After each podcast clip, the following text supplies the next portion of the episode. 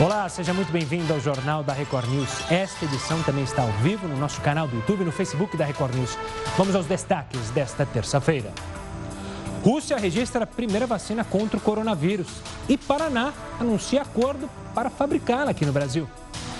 Aliás, vacinar ou não vacinar? Supremo vai avaliar a questão da obrigatoriedade dos pais vacinarem os filhos. Perigo dos cigarros, tanto os tradicionais quanto os eletrônicos, tornam os jovens mais propensos a contrair o coronavírus. Fundo de Garantia vai distribuir lucro aos trabalhadores. Serão disponibilizados 7 bilhões e meio de reais aos trabalhadores. Os recursos correspondem a 66% do lucro total do FGTS. Novos hábitos. As bikes estão invadindo as cidades. Essa realidade tem chamado a atenção, inclusive de empresários que já planejam fazer investimentos para incentivar os colaboradores a mudar de transporte.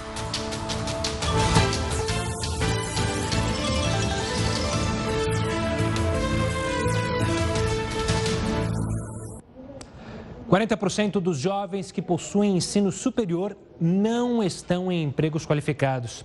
Esse é um dos reflexos das diversas crises econômicas enfrentadas pelo Brasil. Primeiro trimestre de 2020, 40% dos brasileiros entre 22 e 25 anos com ensino superior concluído eram considerados sobreeducados. Isso significa que mais de 525 mil jovens graduados estão em empregos que não exigem o ensino superior. A conclusão é de um levantamento feito pela consultoria e dados. Eles se basearam em informações que vêm do Instituto Brasileiro de Geografia e Estatística, o IBGE. As crises econômicas vividas pelo Brasil contribuíram para esse número. Em 2014, os estudantes que entraram ou então terminaram o ensino superior tiveram que lidar com o mercado de trabalho repleto de dificuldades. Para complicar ainda mais a situação, entre 2015 e 2016, o país enfrentou uma crise política e também econômica. Depois disso, o país teve anos de baixo crescimento do produto interno bruto, que é o PIB, a baixa dificultou a recuperação da economia. De acordo com a consultoria responsável pelo estudo, essa sequência de crises fez com que as pessoas não conseguissem encontrar vagas. Isso em níveis compatíveis com a formação que tiveram. Agora tem outro fator ainda mais preocupante, que é a pandemia do coronavírus. A crise na saúde provocou o fechamento de negócios e também a queda do emprego e da renda. E o uso de cigarros, tanto os tradicionais quanto aqueles eletrônicos, torna os jovens mais propensos a contrair o coronavírus. Essas informações são de um estudo da Universidade Americana de Stanford. Publicado no periódico Journal of Adolescent Health, foi realizado a partir dos resultados de uma pesquisa online com mais de 4.300 pessoas. Quase 7% dos jovens, entre 13 e 24 anos, que afirmaram ter fumado ou então vaporizado no mês passado, testaram positivo para o coronavírus. Esse número cai para menos de 1% entre os que nunca fumaram. O diagnóstico de Covid-19 se mostrou cinco vezes mais provável entre os usuários dos cigarros eletrônicos. Já entre os jovens que fazem uso tanto do cigarro tradicional quanto do eletrônico, o teste positivo para o coronavírus era sete vezes mais provável. Ou seja, o estudo demonstra que essa combinação dos dois é ainda mais perigosa. A conclusão dos pesquisadores é de que a epidemia dos cigarros eletrônicos nos Estados Unidos contribuiu para a pandemia do coronavírus. Esse hábito dos jovens americanos é um grande motivo de preocupação para as autoridades do país, que foram obrigadas a tomar medidas para controlar o consumo dos produtos aromatizados. Milhares de pessoas foram afetadas no ano passado por uma doença posteriormente associada aos produtos de vaporização de contaminados. Os cigarros eletrônicos, inclusive, devem ser submetidos a uma análise da Agência Federal do Departamento de Saúde americano até o dia 9 de setembro.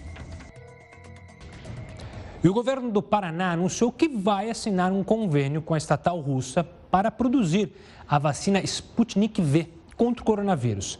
Com o acordo, o estado vai poder fazer testes, produzir e distribuir a vacina. Após a assinatura, o protocolo russo será enviado à Anvisa para que seja liberada a execução das etapas do país. O anúncio do registro da vacina russa está sendo questionado por diversos especialistas e pela OMS, já que não há publicações científicas sobre a eficácia. Enquanto isso, o presidente da Rússia, Vladimir Putin, comemora o fato do país ser o primeiro do mundo a registrar uma vacina contra o coronavírus. Olha, a polêmica em torno da vacina anunciada pela Rússia hoje deixou o campo da saúde e entrou no campo político, geopolítico. O Heroto Barbeiro vai explicar essa situação aqui conosco. O professor já está conectado aqui. Diga lá, professor, olá. Olá, Gustavo. Olha, essa briga, para você ter uma ideia, vem da época da Guerra Fria. A gente não pode desprezar a conquista da ciência da antiga União Soviética, da medicina da União Soviética. Você tem uma ideia? As primeiras operações feitas por miopia, aqueles talhos para que as pessoas foram feitas na Rússia. Só que era uma briga desgramada entre os comunistas de um lado e os capitalistas do outro lado. Hoje a Rússia é um país é capitalista, como você sabe, como outro qualquer. Então, detalhe importante é o seguinte: hoje há uma briga entre o Estado russo, que é essa empresa que você acabou de citar, e as multinacionais que estão do lado de cá. Então, essa briga é muito grande. Agora, a tradição da ciência russa, sem dúvida. A tradição da medicina russa, sem dúvida. Bom, esperamos que dê certo aqui também. Né? Porque quanto mais, melhor. Agora, vamos olhar um pouquinho o quadro internacional. Eu fiz uma pequena, uma pequena coleção aqui para ficar fácil da gente poder entender, que é o seguinte. É o número de mortes por milhão de habitantes. Ok? Veja então o ranking.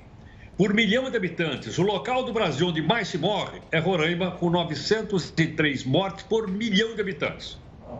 É Roraima. Não, não são os estados mais populosos, que é proporcional. O segundo onde mais se morre é o Ceará, 874 pessoas por milhão. Aí eu coloquei o primeiro país do mundo onde mais se morre. É um pequenininho, não são os Estados Unidos. Olha lá, por milhão de habitantes, é a Bélgica onde mais se morre, lá na Europa, do lado ali da, da França. 851 pessoas por milhão. É a Bélgica onde mais se morre. Depois abaixo vem o Rio de Janeiro, com 817 mortes por milhão. Vamos virar a tela para a gente continuar aí acompanhando ainda no Brasil. No Brasil, vem depois, em quarto lugar, o Amazonas, com 816 mortes por milhão. Depois vem Pernambuco, com 729 por milhão. E o Amapá, que a gente sabe que é um estado com muito pouca população, mas lá tem 713 mortes por milhão. Vamos virar para a gente comparar com mais alguns países do mundo. Olha só. Olha o Sergipe lá em cima. 702 por milhão. O estado do Espírito Santo, está alto, 688 por milhão. O Pará, 685 por milhão. Agora entra o segundo maior uh, uh, de mortandade no mundo, que é o Reino Unido, com 685 por milhão. Então, na Grã-Bretanha, morre tanta gente por milhão quanto morre no Pará, por incrível que pareça. Olha aí, o número está aí para a gente não desmentir. Dê uma telinha para a gente voltar um pouco mais para o Brasil. Descendo a escala. O Peru, nosso vizinho aqui, morre 638 por milhão. Agora vem São Paulo, que aparece em 14 lugar no Brasil. Olha lá, em São Paulo, morrem 548 por milhão. Como é um estado muito populoso, tem 45 milhões de pessoas, claro que o número absoluto é muito alto. Eu estou falando aqui na comparação. Na média brasileira, quanto é que se morre? Olha, na média brasileira se morre 484 pessoas por milhão menos do que na Bélgica, menos do que nos Estados Unidos, menos do que em outros países da Europa. É a média nacional que está aí. E uma coisa que me chamou muita atenção: olha o estado de Minas Gerais, é onde menos se morre por milhão no Brasil. Está aí, ó, 170 pessoas no estado de Minas Gerais. E essa brigaiada danada de números aí para fora, etc, etc. Mas pelo que a gente vê pelos números, acho que o governador de Minas Gerais precisa dar umas aulinhas para os seus colegas de outros estados para mostrar o seguinte: como é que ele consegue manter.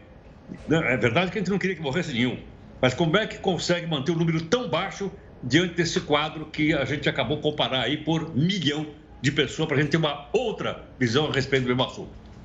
Boa, Heraldo. Daqui a pouco você volta aqui conosco para trazer outras informações, claro, importantes, não só aqui do Brasil, mas também relacionadas ao mundo todo. Muitas cidades não descartam usar medidas mais severas, como aplicação de multas, para quem punir quem estiver sem máscaras e até para quem participa de aglomerações. Esse tipo de situação ficou ainda mais evidente logo após a reabertura de bares e restaurantes. O pessoal veio para a rua com força Ó, pronto, os barzinhos tudo cheio. Tudo cheio, ó. Isso é Pelico, Campos do Goitacazes. As cenas em plena pandemia do coronavírus foram gravadas diante de bares e restaurantes de uma das áreas mais nobres da cidade. Os estabelecimentos estavam de portas fechadas desde março e foram atendidos pelo plano de retomada das atividades econômicas e sociais. Apesar da lotação limitada em 50% da capacidade de mesas e cadeiras, as calçadas ficaram tomadas de clientes. Esta médica analisou as imagens e identificou uma série de riscos à saúde. A pessoa que espirra, que tosse né, na rua, tudo isso aumenta o raio né, de que essa gotícula é, infectada pode chegar e é, contaminar outras pessoas. Né? Fora o toque, né, a gente acabar encostando em lugares que a gente não deveria, realmente é muito complicado. A Força Tarefa de Combate à Covid-19 atua com agentes da Guarda Civil Municipal apoiados por fiscais de posturas. Por enquanto, as abordagens têm sido apenas de caráter educativo. A Secretaria de Segurança Pública já estuda a adoção de medidas mais severas para punições aos infratores. A ausência de máscaras e as aglomerações são as queixas mais comuns recebidas pelas equipes. A partir do momento que a gente tem um mecanismo de multa individual para essas pessoas, eu acredito que a gente consiga sim dar uma freada. Mas isso aí é, é a gente ainda depende é, do executivo ou até mesmo do legislativo para que tenha um projeto de lei para se criar a multa. A gente percebe isso desde o começo da pandemia, que é a dificuldade enorme de uma parte da população de cumprir o decreto. Acho que eles não acreditam que a gente está no meio de uma pandemia, que está morrendo gente todo dia, toda hora, na nossa cidade, no país. Além das viaturas nas ruas, o monitoramento de eventos programados pelas redes sociais será intensificado. As denúncias com celulares são uma das formas mais eficientes para acelerar as operações. E em Cabo Frio, no Rio de Janeiro, pessoas e estabelecimentos estão sendo notificados por falta ou uso indevido da máscara. A utilização da proteção em locais públicos é obrigatória. Em um dos pontos turísticos mais visitados de Cabo Frio, muita gente passeando sem máscara.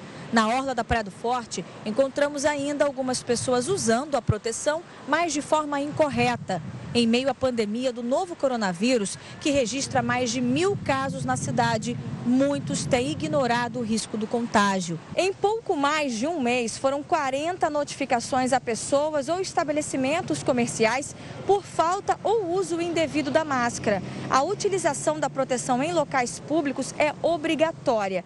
Em Cabo Frio, essa fiscalização é feita pela Guarda Civil Municipal. Os agentes fazem um trabalho de orientação e, em caso de reincidência, é feita a notificação. A pessoa pode ainda ter que pagar uma multa. Para evitar a propagação do vírus, o poder público pede a ajuda da população. Eu peço à população de Cabo Frio que, se por necessidade tiver que sair de sua residência, que saiam e façam o uso da forma correta da máscara facial, assim como eu estou usando com o nariz e com a boca coberta. Se todos fizer, fizermos a nossa parte, controlaremos essa doença o mais rápido possível para poder voltarmos à nossa normalidade. E no Rio Grande do Sul começou nesta terça-feira a operação de ônibus de viagem que foram adaptados para prevenir as pessoas do contágio do coronavírus. Eles contam com assentos individuais dispostos em três fileiras Além de cadeiras com revestimento e um sistema de radiação ultravioleta que faz a desinfecção do ar e também a esterilização automática dos banheiros. A passagem custa 165 reais, o que, de acordo com a empresa, é o mesmo valor da passagem executiva em um ônibus comum. Já imaginou receber comida ou objetos por meio de um drone? A Agência Nacional de Aviação Civil autorizou uma empresa de drones a iniciar voos experimentais de entrega. Os detalhes sobre essa autorização se confere daqui a pouquinho aqui no Jornal da Record. Estamos de volta para falar sobre eleições, porque a partir desta terça-feira, os pré-candidatos às eleições municipais, ou seja, quem quer ser vereador, quem quer ser prefeito, não pode mais participar de programas de rádio e televisão como apresentadores ou comentaristas. Heroto, explica isso para a gente, então fica claro que nem eu, nem você estaremos nas urnas. Exatamente. Agora, para isso, nós vamos no nosso De Olho no Voto de hoje. Eu vou botar aqui meu óculos para De Olho no Voto. significa o seguinte: a pergunta que não quer calar. Mas e na internet? A internet continua absolutamente aberta. O pessoal continua fazendo propaganda da internet tranquilamente, apresentando o programa tranquilamente na internet. Parece que a legislação brasileira vai muito devagar quando se trata das transformações sociais. Todo mundo entrando, fazendo campanha, fazendo pré-campanha, que eu expliquei aqui ontem, e, no entanto, não tem problema nenhum na internet. Aliás, eu vi hoje até uma campanha vergonhosa de Câmara Municipal, é, sob pretexto de defender isso, aquilo, etc., fazendo campanha dos atuais vereadores de Câmara Municipal. Portanto, esses caras estão sendo pagos duas vezes por nós. Uma pelo fundo partidário e outra pelo dinheiro da própria Câmara Municipal. Mas tem uma coisa importante aqui, Gustavo, no nosso de olho no voto, que é o seguinte: felizmente acabaram as coligações partidárias. Isso significa que os partidos nanicos, aqueles que são verdadeiros, como é que eu vou dizer, verdadeiros balcões de negócio, eles vão passar mal. Por que razão? Porque agora não vai ter mais o efeito tiririca. Ou seja, de um cidadão receber um milhão de votos e puxar um monte de gente com ele.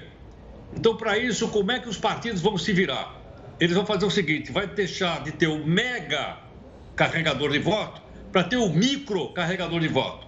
Então, como cada partido vai poder indicar uma vez e meio o número de, de, de vereadores, eles vão encher para poder pegar de cada um pouquinho para poder dar voto à legenda. E aí a gente vai ter, numa mesma cidade, milhares, olha bem, milhares numa única cidade para escolher o, o como, como, vereador. E o que é mais interessante nisso é o seguinte: vou dar um exemplo. A cidade de São Paulo precisa 70 mil votos, é o consciente eleitoral. 70 mil para eleger um vereador. Então, por aí você vê o seguinte: se o Partido Nanico não fizer 70 mil votos, ele não vai conseguir colocar nenhum vereador da Câmara no Estado de São Paulo. E isso vai se repetir pelo país afora. Nós temos que continuar, né, eu tenho dito aqui, de olho no voto, porque nós vamos escolher os melhores candidatos a vereador, os melhores candidatos a prefeito, entre todos os partidos políticos que estão aí à nossa disposição como cidadãos brasileiros.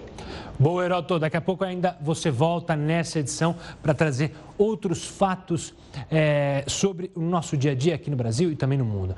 Falando do FGTS, o Conselho Curador do Fundo aprovou nesta terça-feira a distribuição de 7 bilhões e meio de reais do lucro do fundo aos trabalhadores, nossos trabalhadores.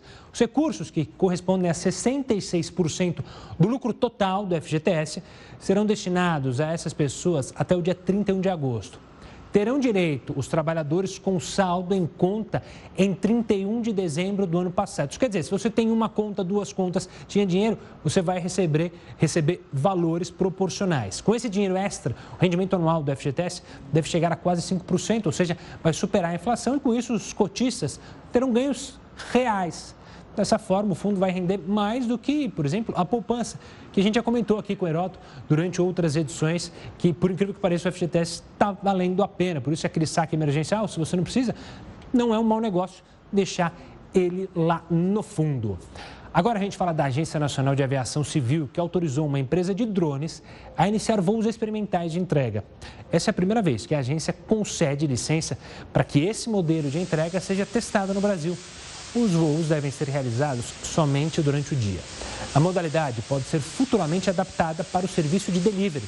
A autorização tem caráter experimental e é válida até agosto do ano que vem. O uso de drones foi regulamentado pela ANAC em 2017. Desde lá, a agência exige que os pilotos tenham habilitação. E olha, os celulares do Google começaram a detectar terremotos e criar alertas sobre tremores próximos. Os detalhes sobre esse novo recurso você vai ver já já aqui no Jornal da Record News.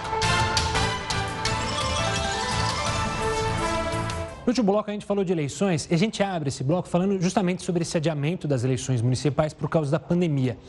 É que ele abriu uma brecha para que candidatos que não têm ficha limpa ou que foram condenados possam se candidatar. O José Luiz Touro, advogado, mestre em Direito Político e Econômico, vai explicar. Doutor, obrigado pela participação aqui conosco. Eu queria que o senhor explicasse para as pessoas por que, que abriu essa brecha. Quer dizer que vai ter ficha suja que vai poder se candidatar? É verdade, Gustavo. Na realidade, o que, que acontece?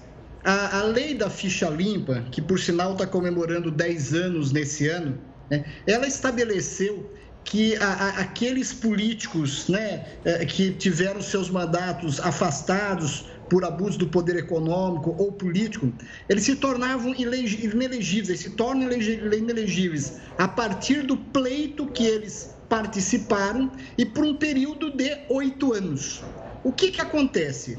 A, a, nós tivemos, devido à pandemia, que mudar a data da eleição. Né? A nossa eleição agora será em primeiro turno, no dia 15 de novembro, e no dia 29 de novembro, em segundo turno. Para que isso pudesse acontecer, houve a necessidade de uma emenda constitucional, porque as leis eleitorais, na verdade, elas têm que ser editadas num ano para valer para o ano seguinte. Todavia, devido a essa situação de excepcionalidade, é, a pandemia é, é, é, um fato inusitado, sem precedentes. Foi então editado uma emenda constitucional, ou seja, o Congresso passou a ter poderes também de legislador constituinte, não só de legislador ordinário, aonde através dessa emenda eles alteraram a data da eleição, ou seja, 15 de novembro e 29 de novembro em segundo turno, e sendo municípios que tiver problema, pode chegar até o final de dezembro. Todavia, isso abriu uma brecha, como você muito bem colocou. Porque, como a lei da ficha limpa estabelecia que ele perdia, portanto, o mandato e se tornava inelegível a partir da eleição que ele participou e durante oito anos, o que, que acontece? Se a eleição fosse dia 7 de outubro, como, a, como, como estava programado, na realidade essas pessoas ainda estariam inelegíveis para esta eleição, ainda estariam inelegíveis porque é, é, conta-se da data da eleição que ele participou, e se nós formos verificar em 2012, se não me falha a memória, foi no dia 4 de outubro. Na realidade, com a mudança, portanto, da data, abre-se aí uma brecha, abre-se uma discussão muito considerável com referência a isso. Só para você ter uma ideia, há uma, um processo de consulta perante o TSE, tem um deputado do Ceará, uh, uh, que acabou então ingressando com um processo de consulta no ETSE para saber se realmente vai ser isso, ou seja, esses fichas sujas que estariam ainda inelegíveis para esta eleição, devido a esta mudança uh, de data, eles poderiam, portanto, ser elegíveis. Esse processo de consulta foi instaurado ainda recentemente no Tribunal Superior Eleitoral. Já há um parecer favorável a, a, a, a essa brecha né, da assessoria uh, uh, do Tribunal Superior Eleitoral, Porém, essa questão precisa ainda ser discutida pelos ministros daquela corte. Esse processo de, de consulta, o relator é o ministro Edson Fachin, ainda não há um pronunciamento do TSE, né? mas já há sim um parecer da assessoria uh, jurídica lá do TSE, entendendo que como a lei, entendendo que como a emenda constitucional que alterou a, a, alterou a data da eleição. Não tratou desse assunto, não pode, portanto, uh, uh, o TSE negar, portanto, a, a, a, candidatura, a elegibilidade a essas pessoas. Isso abre realmente uma brecha, abre um precedente, né? poderia sim, eventualmente, a a emenda constitucional número 107, você ainda estava falando agora há pouco com o Heródoto do prazo eh, das pessoas que trabalham em rádio e televisão se desincompatibilizarem. Esses prazos, na verdade, foram estabelecidos por essa emenda constitucional número 107, né, que alterou, portanto, tinha ser somente através de uma emenda, uma lei não poderia fazer isso, porque a lei teria que seguir o princípio da anualidade. Então, só a emenda constitucional, devido a essa situação de excepcionalidade da, da Covid, é que pôde fazer esse adiamento da eleição. Essa, lei, essa emenda constitucional tratou de diversos prazos, mas não tratou desse prazo. Não tratou desse prazo. Ou seja, está valendo né, o que está na lei complementar, né, que tra, na lei que foi alterada, a lei de elegibilidade, que foi alterada devido à lei da ficha limpa e que estabelece, portanto, que o prazo de inegibilidade é contado da data do pleito que aquele político, então, que foi caçado, que foi condenado, eh, eh, participou por oito anos, né? Então aí, quando chegar a data de 15 de novembro, ele já vai estar fora, né, desse período de oito anos. Essa é uma discussão bastante relevante, bastante séria, né? A, a, a, eu, eu, tudo leva a crer que o tribunal não vai ter como, uh, uh, como uh, ultrapassar essa questão, porque claro. há inclusive súmulas do próprio tribunal dizendo da contagem do prazo, e realmente aí parece que nós abrimos uma brecha na emenda constitucional, não regulando, portanto, essa questão, possibilitando que o ficha suja que estaria fora desta eleição, porque antigamente você se lembra que o prazo de elegibilidade era de três anos, que na lei da ficha limpa passou para oito, só que esses poderão, de repente, achar aí uma alternativa para se candidatar e se tornar elegível. Tá aí, doutor, obrigado pela explicação. E agora, mais do que nunca, a sua atenção como eleitor de justamente de ter a noção, saber que este candidato ou aquele é ficha suja e está se candidatando justamente por causa dessa brecha. A gente segue acompanhando, vamos ver o que o TSE vai decidir. Claro, as informações você vai ver aqui no Jornal da Record News. Nessa terça-feira, os smartphones Android do Google começaram a detectar terremotos e criar alertas sobre um temor, um tremor próximo. O recurso está sendo lançado inicialmente na Califórnia e não é necessário fazer nenhum download de aplicativo. O programa do Google surgiu há mais de quatro anos, com um teste para verificar se os acelerômetros de telefones podiam detectar acidentes de carro, terremotos e tornados. Agora, os celulares conseguem diferenciar terremotos de vibrações causadas por trovões ou até uma queda do aparelho. O sistema vai coletar os dados desses usuários pelo mundo para fazer previsões de abalos sísmicos e criar alertas sobre um tremor próximo. Se o mecanismo for eficaz, os avisos vão chegar a inúmeras pessoas e essa vai ser a primeira tecnologia a detectar tremores na Indonésia, por exemplo, e em outros países em desenvolvimento que possuem poucos sensores de detecção. A empresa pretende enviar os primeiros alertas com base nas leituras dos telefones no próximo ano. E também planeja fornecer avisos gratuitos para as empresas que desejarem desligar elevadores, linhas de gás e outros sistemas antes que o tremor ocorra. Especialistas em sismologia afirmam que, apesar dos alertas errados serem inevitáveis, transformar smartphones em sensores é um grande avanço. E o ministro Luiz Roberto Barroso vai discutir no Supremo a questão da obrigatoriedade dos pais vacinarem os filhos. Será que os pais podem decidir sobre isso? Você vai ver daqui a pouco. Estamos de volta com o Jornal da Record News para falar que o CEO do jornal The New York Times, lá nos Estados Unidos, Mark Thompson, declarou em uma entrevista que acha difícil que ainda exista a versão impressa do jornal daqui a 20 anos, um dos jornais mais importantes, se não o mais importante do mundo. Será que jornais e revistas brasileiras também podem ter o mesmo destino? Aí a gente pergunta para o professor Heródoto Barbeiro. Cadê o professor? E aí, professor, você acha que o papel já era? Eu acho que já há muito tempo acho que o papel já era. Sabe que essa fala aí do diretor do New York Times não foi para quem compra jornal, não. Isso foi para os acionistas do jornal. Ele é uma empresa por ações. Se ele vai dizer, olha, isso daqui não tem destino, isso aqui está tá, tá afundando, as ações imediatamente dessa empresa cairiam no mercado. Estou falando daqui a 20 anos. Agora, eu até quis, viu, Gustavo, trazer aqui para mostrar o que é um jornal, que tem muita gente que não sabe o que é um jornal. Aí eu falei com o pessoal aqui do prédio, viu, o pessoal que trabalha conosco aqui e tal, Falei, escuta, tem algum jornal? Não, não tem mais. Não tem mais jornal? Não tem. Eu queria só um, não tem. Falei, nem um tabloide? Falei, não tem nada. Bom, o que, que eu fiz? Atravessei a rua e fui na banca de jornal.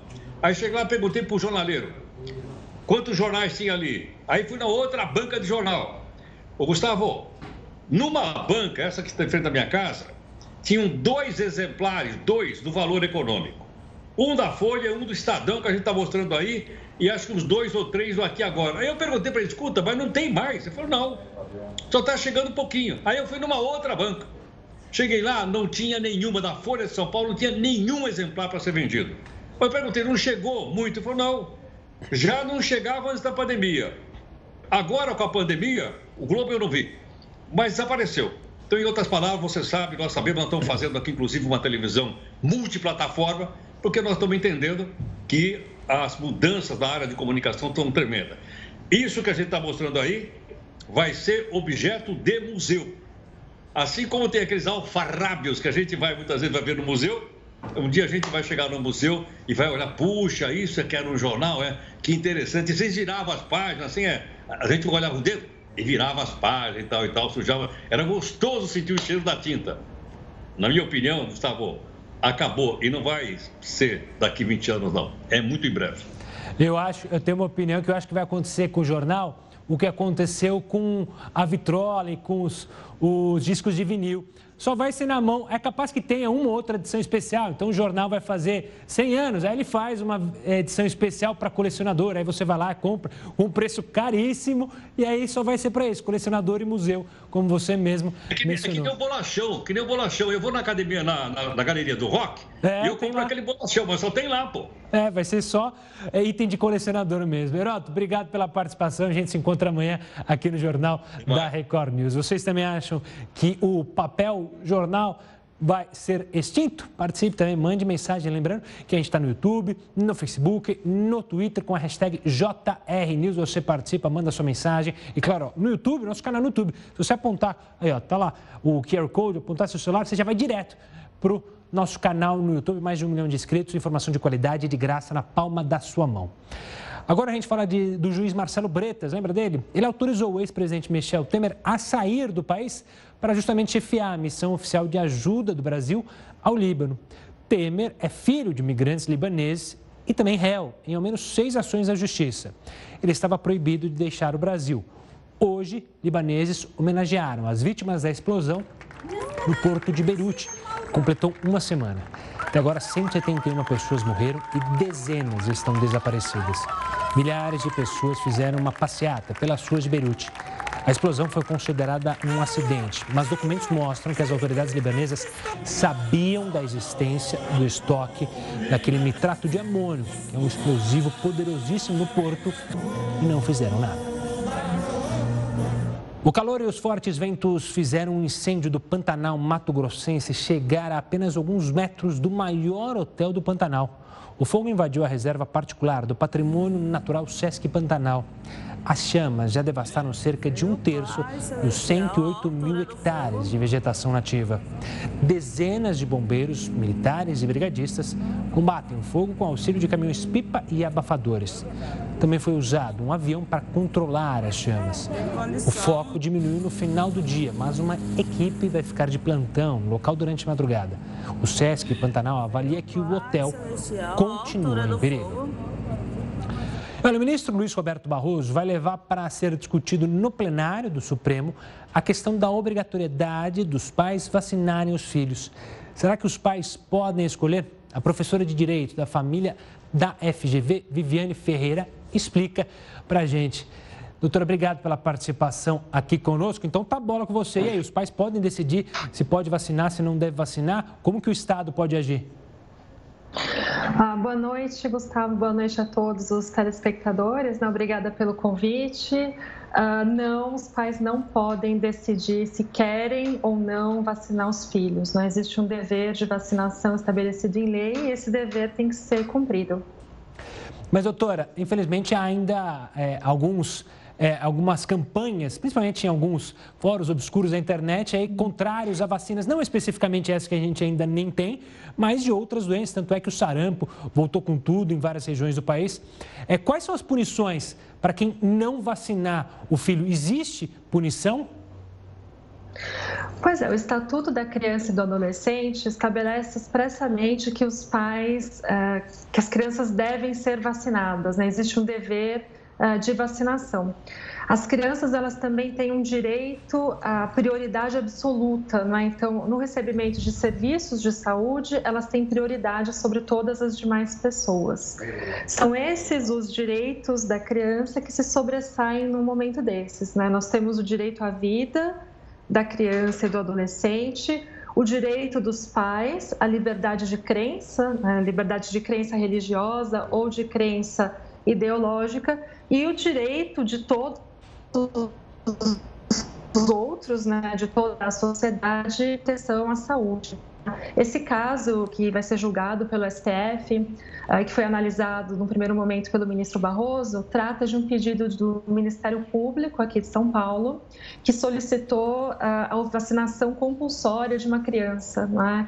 Então, eh, nesse raciocínio, no raciocínio que o Tribunal de Justiça fez nesse caso, a punição seria, em última instância, uma suspensão do poder familiar, então, do poder dever de criação e de cuidado que os pais têm sobre os filhos, para que se realize a vacinação. Então, esses pais teriam o poder familiar suspenso para que o conselho tutelar pudesse encaminhar a criança para a vacinação. Essa seria a penalidade mais grave além de outras previstas no Estatuto da Criança e do Adolescente, como uma multa administrativa, por exemplo. E, doutor, esse raciocínio, obviamente, vale também para as crianças que ou estão em abrigos, ou seja, que estão com os pais, vez ou outra, presos ou em tratamento psicológico, ou seja, os responsáveis por essas crianças têm o dever de vaciná-las também. Exato, né? todo guardião uh, ou tutor, né? uh, quem tiver a guarda legal dessa criança e for por ela responsável, ainda que seja o Estado, essa pessoa, né? como no caso das crianças acolhidas institucionalmente, uh, essa pessoa tem o dever de levá-las à vacinação. Não é uma escolha, não é? A vacinação ela não beneficia apenas aquela criança que vai ter o seu sistema imunológico reforçado, mas ela beneficia toda a sociedade. A gente também não pode esquecer, Gustavo, que essa escolha que aparentemente é uma escolha individual ou familiar, ela tem um impacto em termos sanitários em toda a sociedade, tem um impacto financeiro também, não é? Porque uma criança que não foi vacinada, ela pode é, transmitir a doença sem se contaminar, não é? E transmitindo a doença, existe um ônus para os cofres públicos, não é? Não é uma decisão individual, é uma decisão que deve ser tomada levando-se em consideração os direitos e os interesses da criança, que são prioritários, e os direitos e interesses também da sociedade. Exatamente, a gente vive em coletividade. Doutor, eu quero agradecer demais a sua explicação simples, fácil, didática sobre o assunto que, claro, preocupa, como a gente começou, mencionou no começo da entrevista, a alguns pequenos grupos de pessoas que são contrárias à vacinação, o que tem trazido de volta doenças que estavam consideradas praticamente extintas. Agora a gente fala do Ministério da Justiça, que entregou ao Congresso Nacional os documentos com dados de servidores considerados opositores. O documento foi entregue à Comissão Mista de Controle das Atividades de Inteligência. São informações de 579 servidores públicos da área de segurança identificados como integrantes do movimento antifascismo.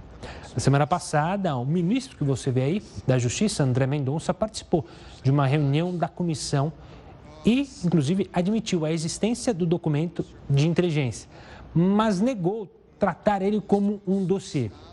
Ele ainda determinou a abertura de uma sindicância interna e demitiu o chefe do setor. Quem recebeu o documento lá no Congresso foi o senador Nelsinho Trade, ele que é presidente da comissão. Ele se comprometeu a manter sigilo absoluto do arquivo, inclusive a todos aqueles que puderem ter contato com esse arquivo, verem o arquivo, eles terão que assinar um documento de sigilo. Duas baleias brancas foram libertadas após viverem por 10 anos em um aquário lá na China. Little Grey e Little White, como são chamadas, são as novas moradoras do primeiro santuário de mar aberto do mundo. Ele fica na Islândia. Cada uma delas, como você está vendo, foi levada ao santuário com a ajuda de um guindaste. As baleias brancas viver, vieram da China no ano passado, mas antes de poder nadar no mar aberto, precisaram passar por uma espécie de treinamento para justamente se adaptar a uma nova rotina que elas nunca tiveram. Elas também tiveram que ganhar peso e engrossar a capa de gordura para ficarem protegidas das águas mais frias do Oceano Ártico. E agora, enfim, poderão viver em um habitat natural. As cenas aí da liberação são lindas, né? Infelizmente, a gente tem essa mania, né, o ser humano, de querer enjaular os animais. O porquê é difícil entender. O Jornal da Record News fica por aqui. Acompanhe agora mais uma edição do Jornal da Record e fique bem informado conosco. Tchau, tchau e até amanhã.